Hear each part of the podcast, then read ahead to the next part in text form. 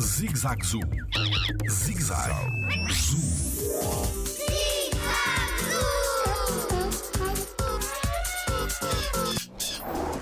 Os elefantes usam protetor solar? O meu nome é Tiago Carrilho e sou biólogo no Jardim Zoológico. O elefante africano é um mamífero que tem muito pouco pelo e vive numa zona onde, em determinadas alturas, faz muito calor e muito sol.